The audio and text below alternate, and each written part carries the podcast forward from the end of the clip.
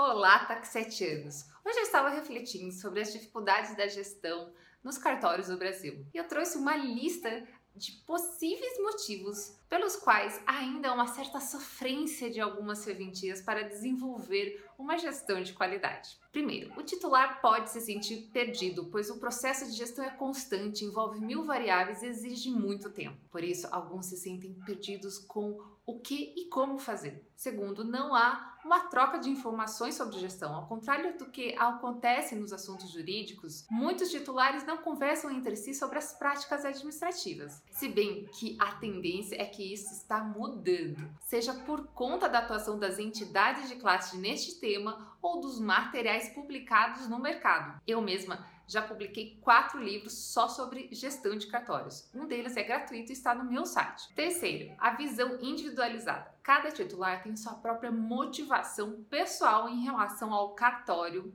e desde que as coisas estejam funcionando dentro de suas próprias referências, eles não buscam as melhores práticas administrativas do mercado, o benchmark. Quarto, falta de valorização da ciência da administração.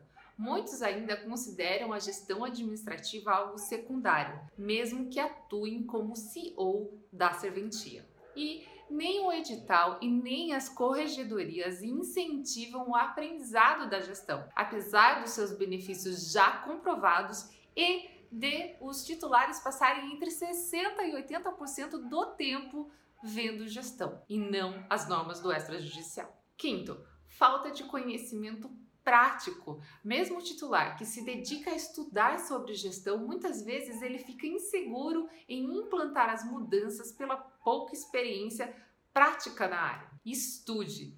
Sei que vocês são autodidatas, vá atrás do conhecimento e aprenda pelo erro e acerto. Isso só demanda tempo. Só não esqueça de melhorar sempre. E se você gostou desse conteúdo, deixe seu like e compartilhe.